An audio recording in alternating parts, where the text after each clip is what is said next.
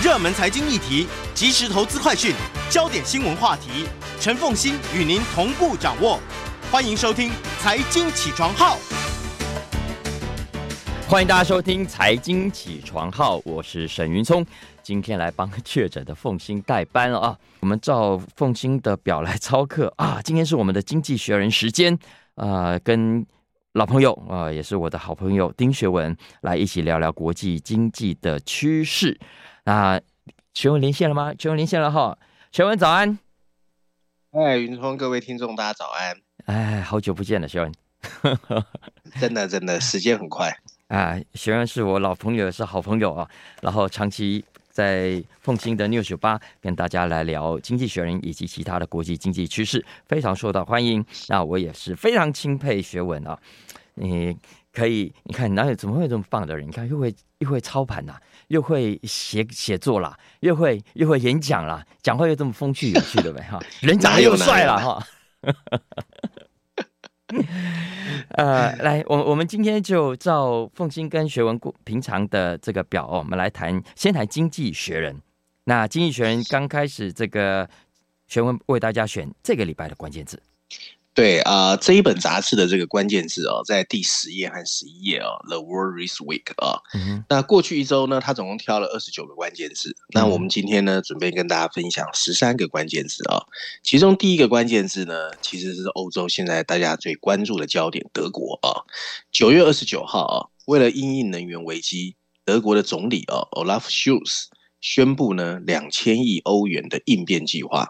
那这个当中呢，包括了对天然气跟电力价格，它要设定一个上限啊，还有呢，它要调降天然气的销售税，来为企业跟消费者设立所谓的防防护罩啊，那避免他们受能源价格飙升的冲击。这创下了一年来欧洲各国类似方案的最高纪录，并打算暂时打破德国宪法对政府举债上限的规定。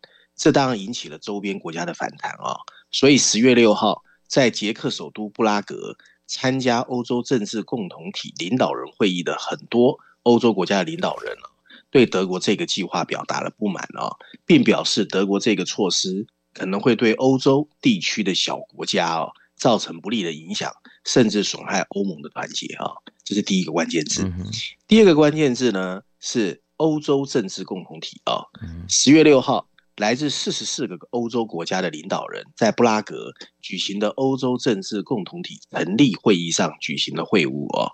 欧洲政治共同体是一个新的啊，刚刚设立的地区性组织，它主要是为了寻求解决能源、经济，还有俄罗斯入侵乌克兰这些共同关切问题的战略。这个组织呢，是由法国总统马克宏发起的，成员呢包括欧盟所有的二十七个成员国，以及其他地区的十七个国家。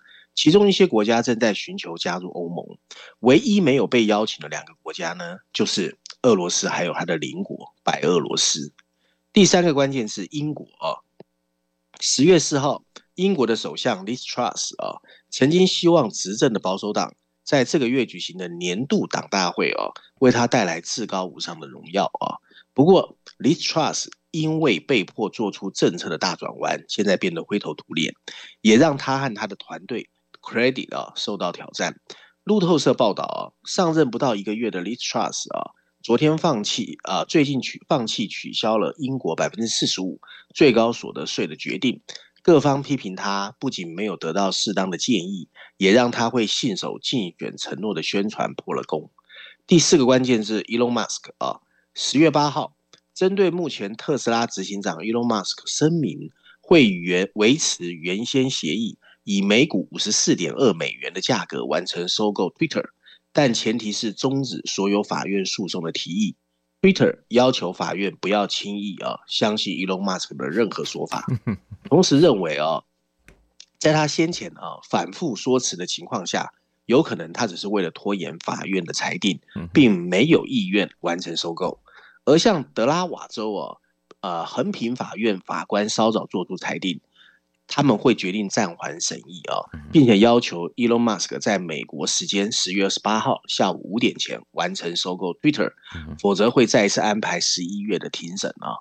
第五个关键是 Stock Market 啊，股票市场，在第三季度末啊惨遭抛售之后啊，股票市场在第四季度头两天的交易短暂反弹，尽管八月份有一点点上涨，但从七月一号到九月三十号来看啊，股票指数呢总体是下跌的。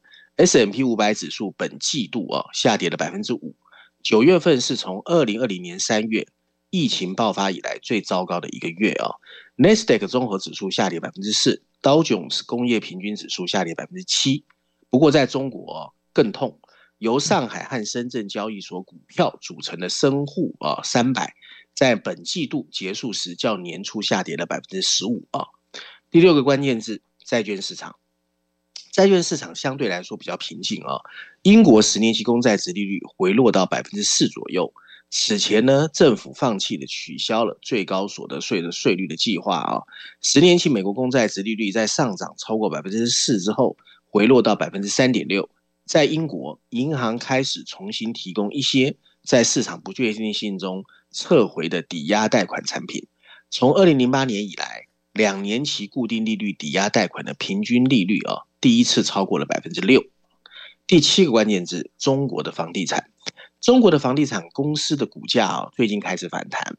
此前哦，由于政府多次宣布提振房地产市场，此外，有关部门宣布啊，阶段性调整差别化住房信贷政策，开放符合条件的城市政府哦，可以自主决定在年底之前阶段性的维持、下调。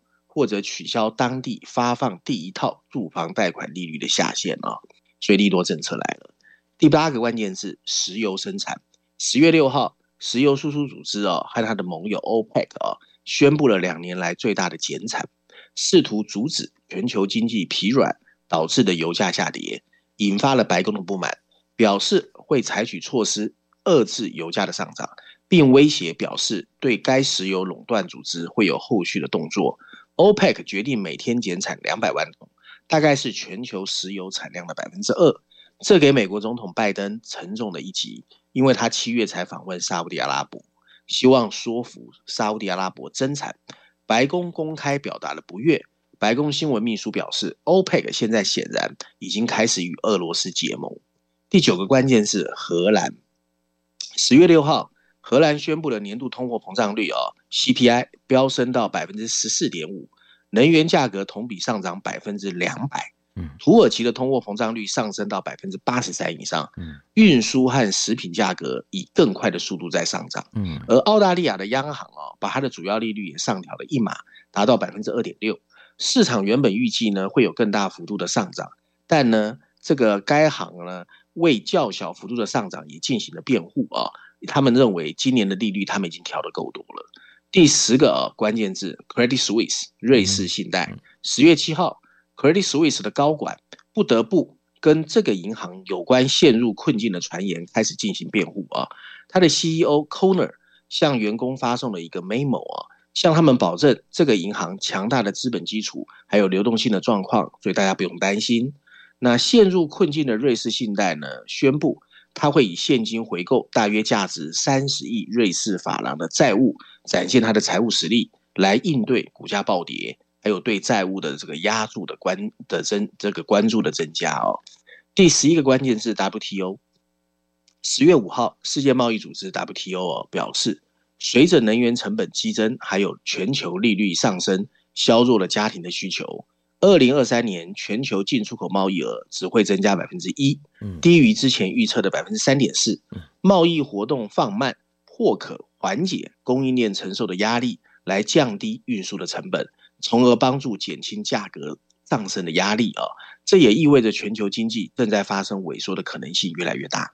第十二个关键字：吉利汽车啊，中国的。那拥有 Volvo 还有莲花品牌的中国汽车制造商吉利最近发出新闻稿。声明，他已经跟很有名的超跑啊 Aston Martin 控股公司达成协议，会收购他百分之七点六的股份。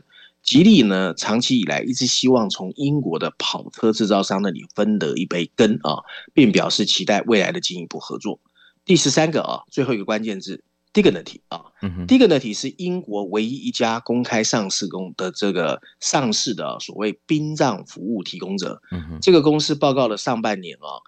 这个税前的亏损。嗯，这家公司呢也没有办法避免困扰其他企业更现实的问题，那就是不断上涨的能源成本，导致这家公司考虑对它的火葬场啊的天然气征收附加税。尽管这个新冠肺炎导致的死亡率下降啊，对我们所有人来说是一个好事。但也使得这个产业变得比较困难。尽管如此，Dignity 还是注意到了整个市场的积极现象，这表明呢，大家对它的服务的需求还是存在的。嗯，这大概就是今天的关键字。我觉得每一个都是一个新闻的很大的新闻的切入点诶。请问，对啊，对啊，请问，因为接下来呃，哎，刚刚讲了石油生产，我们待会经济学里面会聊到啊。然后呢，刚刚讲的这个股市啊，因为经济学人这个截稿之后，我们看到了上个礼拜五道琼狂跌六百多点，呃，Standard S&P 五百也跌了快三趴啊，纳斯达克当然跌了更惨。我看一堆的高科技股状况都很不好，前前五大全部都是重挫的，NVIDIA 跌了百分之八，这个这个应用材料跌了百分之六点二六，高通跌了将近百分之三点五啊。熊，因为今天台股休市嘛，大家。你你你怎么看这这个这个美股接下来的的变化？其实股票市场我现在真的是不大懂啊，因为很久没看股票市场。不过我是觉得啊，以前大家都会说股市是经济的橱窗嘛，嗯，照道理是股票市场应该会先反应哦。但是因为我觉得现在的现象比较诡异哦，因为大家知道财政大砸钱嘛，从二零二一年开始。所以财政大撒钱之后，会让大家有一个错误的感觉哦，因为股票市场往上走，本来哦传统上应该是经济情况很好，所以股票市场往上走。可是你不能讳言哦，当钱太多的时候，就会到处乱窜。所以去年才有什么 GameStop 啦、Robinhood 啦，各种稀奇古怪的这个虚拟货币都在上涨。那我觉得呢，其实从所谓的通货膨胀啊、能源危机、俄乌战争到现在哦，我觉得金融市场现在开始在反应。不过这一次哦，比较凶险的情况就是我刚才前面讲的，因为资金乱窜，嗯哼，因为过去二十年全球化跟金融自由化啊，让全世界的股票市场啊都变成一个非常积极在兜售我的证券市场更好，你来我这边上市的一个情况嘛，所以这些标的放在那里，资金又乱窜，就会是变成大家现在看到的。急冲而上，但是下来的时候也非常凶险啊。嗯、所以我觉得现在其实大家还是要小心一点，因为这一次比较特别，是股债啊，同步都在往下走。嗯，这个只有在一九八零年以前才是这样。嗯，就是经济环境真的非常糟糕的时候，股债才会同步下走。没错，那尤其在通货膨胀往上走的时候。嗯，对啊，这个这个其实是非常特殊，也也很值得大家警觉的一个现象啊。所以我们接下来就要聊这一期的封面故事啊。What next？再过来呢？来选我们聊一下《经济学人》的封面故事。对对对，大家从这一期的封面设计就知道，他谈的其实就是该云聪问我的啊，金融市场到底会怎么样啊？那你可以看到这一期的这个封面设计哦，充满灰色的色调啊，然后在几只秃鹰盘旋的烟雾弥漫中啊，你看到的是一个踩在一大撮金融市场价格线，嗯，可是手拿着望远镜眺望远方的女孩啊，然后上面有两排补充大字。大致写的就是 What next？下一步到底会怎么样啊？那小下面还有一个小的补充这个文字啊。那这一次有因为有特别报道啊，所以它还有一份全球经济特别报道啊，针对金融市场的。那这一次呢，经济学人其实花了蛮大手笔，总共有十篇文章啊。那这十篇文章里面包括了绪论第一篇，还有所谓的财经板块啊，有两篇，分别在梧桐树专栏，还有所谓的第一篇谈的分别是金融市场还有公债市场。那比较特别的是。是四四页哦，有七篇特别报道。那这特别报道呢，除这个里面呢，主要是由《经济学人》全球专门 focus 在全球经济的首席评论员啊，叫 Henry Kerr，他带领团队写了七篇的特别报道。那分别从呢所谓的全球经济、老龄化、债务陷阱、绿色的美元。也就是说呢，我们绿色转型需要的成本啊，还有未来的账单啊，它所有通货膨胀到全球货币政策目标的建议啊，做了一个彻头彻尾的健康检查啊。那呃，这七篇文章我觉得啊，写的都还不错，而且从各个角度去看，你会看到啊，全世界现在正在面临的各种打击跟冲击哦，那对金融市场当然都有一些负面的影响嘛。那我还是一样啊。我把这个所谓的所有的文章稍微整合之后，跟大家分享一下经济学人想告诉我们的事情啊。嗯，太好了。那经对经济学人这周的封面故事呢，主要在探讨哦全球经济的前景，尤其金融市场。过去几个月哦，金融市场的动荡啊，其实一直停不下来啊。全球经济感受的压力 也越来越大。你可能会认为呢，这些只是熊市，或者是即将到来的经济衰退的一个正常表现。不过，就像经济学人在这一周啊四十四页之后的特别报道里面告诉我们的，他们其实也标志着全球经济新形态痛苦的一个出现。这个代转变呢，可能跟第二次世界大战以后的凯恩斯主义的兴起，或是二十世纪九零年代后所谓的自由市场，还有全球化的转类啊，同样重要。现在的市场动荡的程度啊，是我们这一代人从来没有看过的。全球的通货膨胀达到了过去四十年来第一次啊两位数的飙升。由于反应的迟缓啊，美国联总会现在只好以二十世纪八零年代以来最快的一个速度在不停的升息。而美元更是处在二十年来最强势的一个阶段，并在美国以外引发了混乱哦。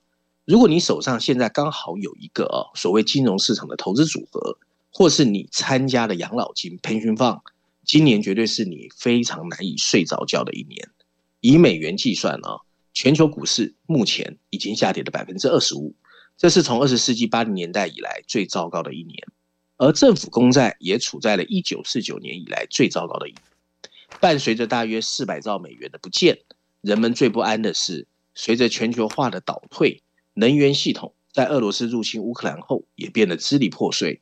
全球秩序看起来正在被彻底的颠覆啊！所有这些都标志着二零一零年代的经济平稳时代已经 over 不见了。二零零七年到二零零九年的金融危机之后，富裕经济体表现出了增长疲弱的模式啊！什么叫增长疲弱的模式啊？就是那些赚取了巨额利润的私人企业投资受到了抑制，政府迟迟没有采取积极的行动。这个其实在 Lehman Brothers。嗯，先生，对不起，我我可能稍微打断你一下，因为待会要进一下广告啊。你刚刚讲这个，其实正是我们接下来要探讨 What Next 的时候非常重要的背景。我们先休息一会，进一下广告再回来。欢迎继续收听 News 九八财经起床号，我是沈云聪，今天来帮学 帮凤馨代班，现在说帮学文代班。啊，我们今天照表操课来谈最新一集的《经济学人》封面故事，就是刚刚学文给我们带来的 What Next。那我们继续请学文来跟我们谈谈，整理一下这一期封面故事的重点。OK，好，那在 Lehman Brothers 倒闭后的这十年里面啊，我们看见了全球公共资本的存量啊，占 GDP 的比例实际上是有所下降的，然后经济增长呢越来越慢，通货膨胀呢也非常的低迷。由于私人和公共部门在刺激更多活动方面做的很少。中央银行成了经济国度里面唯一活跃的分子，他们把利率维持在最低的水准，并在出现任何麻烦迹象的时候啊，进场购买大量的债券，从而进一步扩大了他们对经济的影响。在疫情爆发前夕哦，就是二零二零年之前啊，美国、欧洲和日本央行竟然拥有惊人的一百五十兆美元的金融资产。那 What's next？接下来会怎么样啊？一个迫在眉睫的担忧就是。随着习惯于低利率的金融体系开始意识借贷成本的飙升，嗯，它开始面临崩溃的风险啊，嗯、就是刚才云聪在问的，嗯，尽管随着 Credit Suisse 面临压力，但银行体系现在看起来还不会一下子成为太大的问题，因为大多数银行都有着比过去更大的安全缓冲。相反的，真正的危险可能存在我们看不见的地方，在那么一个更少依赖银行。却更多依赖流动性和科技创新的新的我们不认识的金融市场。嗯，好消息是你的存款啊不会一下子不见。坏消息是这个为金融机构和消费者所创造出来的新的金融体系存在着非常大的不透明，对损失异常敏感的特点。跟二零一零年相比，政府支出和投资正在发生结构性的增长。这是一个重大信号。老龄公民需要更多的医疗保健投资，欧洲和日本会将国防支出投入更多的资金，以应对来自俄罗斯和中国的威胁。气候变化和对国家安全的追求会推动政府对能源的投资，从而再生能源基础设施到天然气管线都包括在里面。地缘政治紧张局势会进一步导致各国政府在产业政策上的投入更多。当一个习惯于低利率的金融体系 意识到借贷成本的飙升的时候，眼前的恐惧就会爆发。但是展望未来，二零二零年和二零三零年的基本趋势，那就是一个大政府，还有实际利率仍然比较低。对于央行来说，这会造成一个严重的两难。嗯，为了把通货膨胀降到百分之二左右的目标，嗯，他们可能必须把货币政策紧缩到足以导致经济衰退的程度。嗯，这会导致以失业为形式表现出来的高人力成本，并引发激烈的政治反弹。嗯，此外，如果经济紧缩，最终回到二零一零年代的低增长、低利率的陷阱，央行也会缺乏足够的刺激工具。现在的重中之重就是找到另外一条出路，譬如说，经济学建议啊，放弃最近几十年百分之二的通货膨胀目标，目标然后适度提高到百分之四。是啊，这个这个支出稍高、通货膨胀稍高的勇敢新世界会有它的优势。从短期来看，这意味着经济衰退会变得不是那么严重，或者根本不会衰退。从长远来看，这会意味着各国央行。在经济低迷时期，有更大的降息空间，减少任何出错时购买债券和纾困的需要，然后进一步让经济变得更加扭曲。现在的各国央行哦，都面临一个严峻的两难。首先，他们敢不敢放弃百分之二的通货膨胀目标，提高到百分之四？另外，所谓的勇敢新世界，必须靠政府支出的增加，以及敢于承担更高的通货膨胀，这带来的将是一个机遇和危险的复杂新阶段。不过，现在确实到了必须严肃权衡他们，并深刻研究他们对公民和企业影响的时候了。嗯哼，呃，学文，你刚刚讲的最后这一点，我觉得这个结论非常的重要，因为我们其实就看到了现在欧洲、英国、美国的。联准会跟央行的两难，哈，就你刚刚讲的，它一方面你看一只手正在哇，为了怕过热，所以赶快这个货币要抓紧，对不对？可是另一方面，我们又看到了，你看这些石油吃紧，它又得想办法不断的补贴，然后一连串的公司又出事，它还是得想办法救啊，所以等于另一手又在撒钱，所以这个这个这个两难的状况，你你觉得接下来会怎么样发展？我们当然希望不要最坏的情况发生啊。不过现在啊，其实整个金融市场，我觉得有两个情况是大家最担心。刚好最近也发生两个事件啊。嗯。云聪已经知道，一个是英国嘛啊。嗯。英国的新首相啊，Kwasi Kwarteng 宣布那个所谓四百五十亿减税之后，他那个公债啊，没有人去投标。是。这代表什么？就是第一个风险来自于流动性的不足。或者是干涸，嗯，就是流动性如果不足的话，是金融市场最担心的事。没错。第二个事情就是在十十月以后发生的 Credit Suisse 这个事情啊，嗯，你认真去研究，其实 Credit Suisse 没有 Lehman Brothers 那么惨，嗯哼，但是为什么会闹那么大？因为现在大家大家更担心的是破产这个字，是，因为破产的定义就是资不抵债嘛，所以呢，你其实我们现在看到很多金融市场看起来，因为它那个资本市足率还 OK。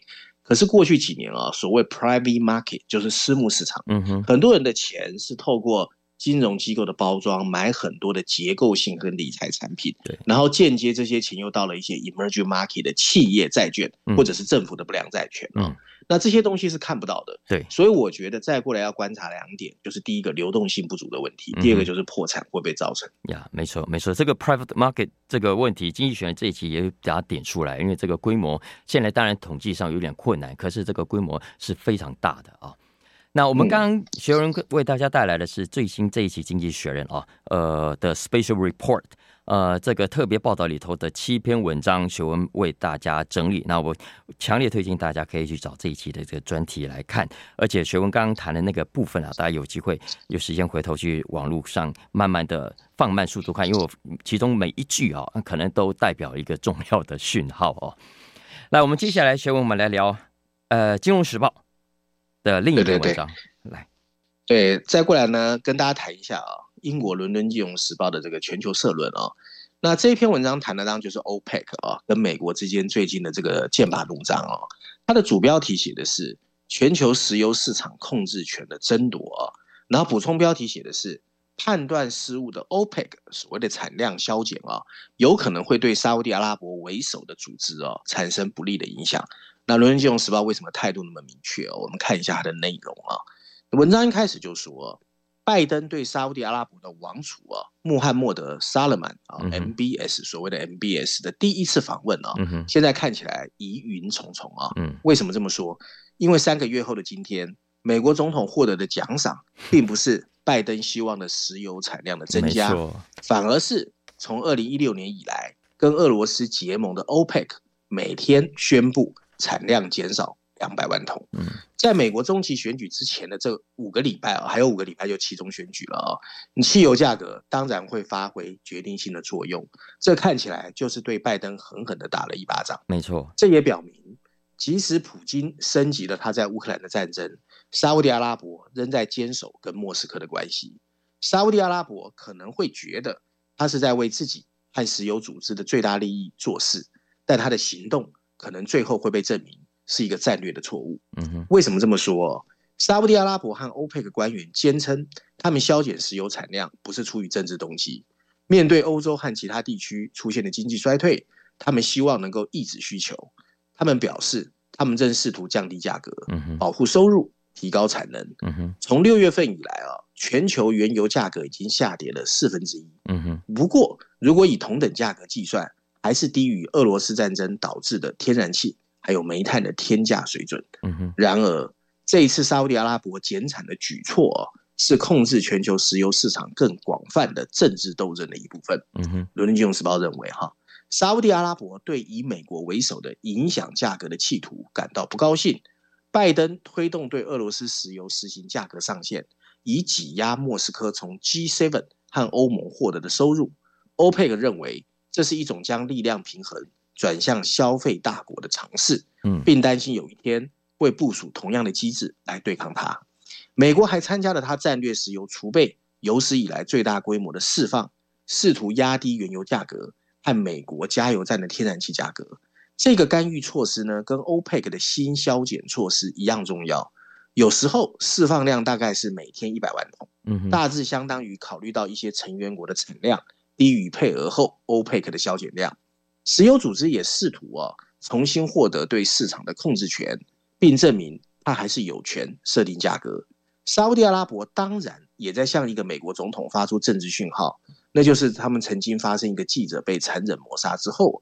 这个总统称他为贱民。嗯哼，他认为美国政府对利雅得在该地区的安全支持不足。嗯哼，他的目标是显示他在北京、新德里和莫斯科还有其他朋友。沙乌地阿拉伯王储很可能会像过去一样继续夸大自己的实力。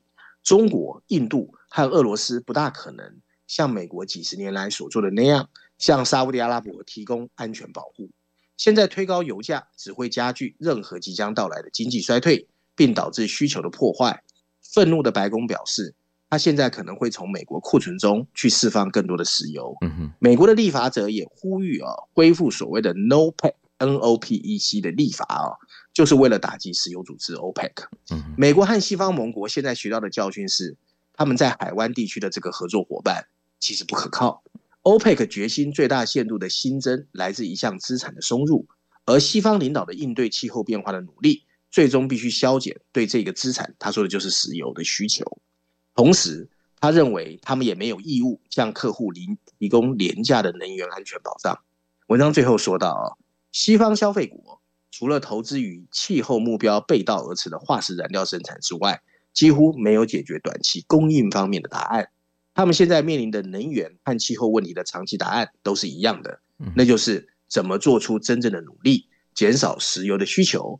赶快增加永续的绿色能源的开发。嗯哼，全文刚刚谈的这一篇是《伦敦金融时报》的社论啊，它的标题是 “The Battle for Control of the Global Oil Market” 啊。呃，这个其实是过去这两这个礼拜来，我看国际金融市场大家很热烈在讨论啊，因为不只是影响重大，重点是它也非常的戏剧性。其实看起来，沙乌地阿拉伯是就是要给拜登难看啊。那这个其实。我们待会儿要是就休息一下，进一下广告。我回来，我想请教一下学文，怎么看接下来美国可能对此所采取的更具体的动作？你刚刚讲了 no pack，那会不会有更具体的某种的报复性行为呢？你看这几天耶伦的谈话，其实也是非常的强烈了啊。那接下来可能会对中美之间带来什么样的影响？Hello，欢迎欢迎回来收听 News 九八的财经起床号啊！我是沈云聪，今天来帮确诊的凤馨代班，那造表超客，一起来跟老朋友丁学文来聊聊最新的《经济学人》杂志以及《金融时报》的社论啊，顺便也谈一下呃，学人怎么看接下来的国际经济趋势啊？那刚刚上一段结束前啊，学文为大家带来的是《金融时报》的社论啊，《The Battle for Control of the Global Oil Market》那。接下来这个事情，我觉得美国绝对不会善罢甘休的，所以学文你怎么看这个事情？你是说我们要谈的文章，还是这个 OPEC？哎，没没有，就是 OPEC 这个事情。对对，OPEC 这个事情。那、oh. 你其实讲完，你接下来还有两篇，我知道。对我，我想，我想 OPEC 这个事情啊，其实是再一次凸显啊，从俄乌战争之后，全球地缘政治也在做一个重新的 organize 啊。嗯哼。那其实大家从上一次那个俄乌战争。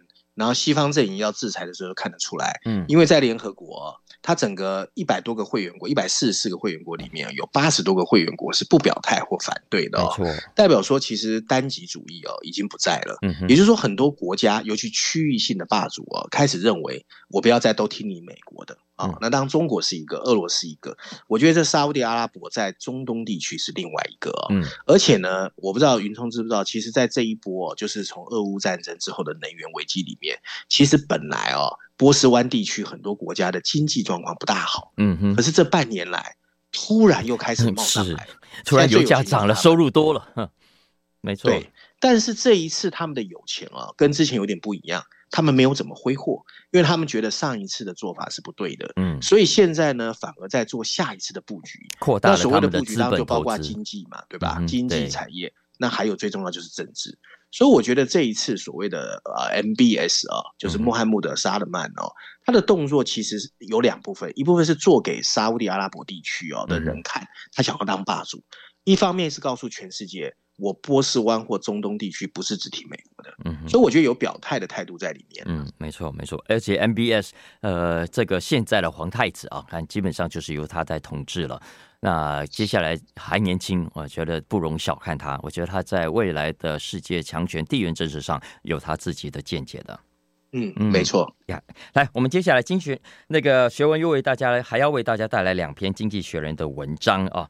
那一篇呢，先谈什么？Consultants，对对对，我想云聪应该跟我一样感受很深哦，因为我们刚读完书的时候，其实管理顾问这个行业啊，当红炸子鸡啊，非常夯的啊。美国念 MBA 毕业的，MBA 毕业的一大半都是跑来跑去顾问业的。对对对，那什么 McKinsey 啦、BCG 啦，甚至贝恩。那不过这几年，尤其中国开放之后，顾问业在台湾没有那么活跃了啊。是，但是在美国、西方世界还有中国还是很活跃。所以这一次《经济学人》在绪论的另外一个重要议题，谈的就是管理顾问这个行业啊。嗯、他用了两篇文章。分别在绪论第四篇第十五页，还有商业板块第一篇哦。通常放在第一篇是比较重要的啊。是。那这两篇文章呢，主要在哦，最近备受质疑的顾问产业啊。嗯哼。那以 McKinsey 为首，他们到底对我们这个商业世界有没有做一些有用的事情？那讨厌他的人看起来越来越多，但是经济学人认为他其实还是有一些贡献。我们来看一看这两篇文章哦，大概在谈什么啊？那文章一开始就非常直白哦，他就说。如果你现在要到这个全世界最高端的精英世界去问他们，他们最讨厌的物种排名，投资银行排第一，那管理顾问业排第二啊。那为什么那么讨厌他啊？因为批评者，把管理顾问啊这个产业的人哦，描绘成一种油嘴滑舌的推销员，然后认为他们干的就是一些欺骗各个企业的 CEO，还有各国政府。然后去收取高费的一种做法啊、哦，那他们甚至会在管理上竭尽所能的胡言乱语，提供一些光鲜亮丽的图表，这是骂他的人的一些说法的，不是经济学人说的啊、哦。是那个那确实，salesman，没错没错，那确实啊，这个专业啊，曾经是一部啊。众星云集的电视剧啊，非常夯的电视剧，连续五季的主题是当时在描写管理顾问的这个这个所谓的电视剧啊，名字叫《House of Lies》，谎言之家啊。那最近又发生了一些事情，让大家更讨厌管理顾问业了啊。十月四号有一本书啊，这本书叫《When McKinsey Come to Town》，当麦肯锡进城的时候，那这本书呢，是以过去数十年的麦肯锡丑闻作为依据。把整个主题拖入了泥潭。九月三十号，南非的检察官甚至对麦肯锡提起了刑事指控啊。当时因为书里面的一些说做说法啊，那他的另外两个竞争对手啊，贝恩还有 BCG 啊，就是波士顿咨询集团啊，也面临了种种的争议。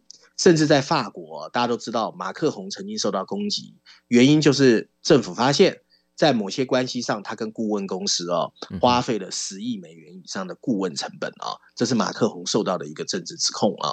那尽管有上面我提到的这些层出不穷的可疑行为发生了，不过很奇怪的是哦，他们的生意还是很好。嗯，从二零一零年以来啊，前三大顾问公司就我该提到三大哦，它的总收入又增加了两倍。现在呢，达到了三百亿美元啊！哇哦，这三家顾问公司现在在全球雇佣了多少员工呢？七万名员工。嗯哼，这表示呢，每个员工的年度平均收入超过四十万美元。嗯哼，这也明确暗示着高层员工的薪资非常丰厚。啊，相比之下啊，我们台湾比较了解的四大啊，就所谓 Deloitte、PwC、EY 还有 KPMG。他们的平均年度薪资只有十四万美元哦，所以不到他们的三倍哦。那他们持续繁荣的原因到底是什么啊？由于事涉隐秘，使得经济学人也很难啊。就像云通说的，很难抓出这个行业到底新增了多少价值。那也很少有企业的 CEO 或者政界人士会成功的转变为值得我们信任的顾问专家。因此，人们普遍认为，所有顾问有点像一个寄生虫啊。而为他们付费的都是傻瓜。事实上，这些公司之所以发展壮大，其实经济学人认为他们还是提供了两种哦，现在的企业老板和政府需要的服务。那一种在经济效益上其实非常有用的方式，第一个哦，就是外部意见。当企业或政府需要做决策的时候啊，他们愿意付钱购买。经过号称严格分析的报告，那危险是什么？危险在于哦，这会成为 CEO 自我保护的骗局。当老板们想要通过一些有争议的决定，从解雇员工到解散公司，顾问的支持可以增加他们的可信度。而顾问的报告呢，因为常常字体美观，充满漂亮的表格，也比较容易让决策者不会受到政治对手。或董事会的严格审查。第二项服务是什么啊？嗯，第二项服务就是对企业负责人还有更广泛的经济都有明显的好处，那就是提供一些企业还有官僚机构可能刚刚才开始的专业知识，从所谓的云端计算到评估气候变化怎么影响供应链。那通过许为许多客户执行这一类的工作，顾问可以散播各种理论上提高生产力的做法。那防止虚假建议爆炸的一个方法呢？其实经济学建议哦，你要披露你所有的资讯啊。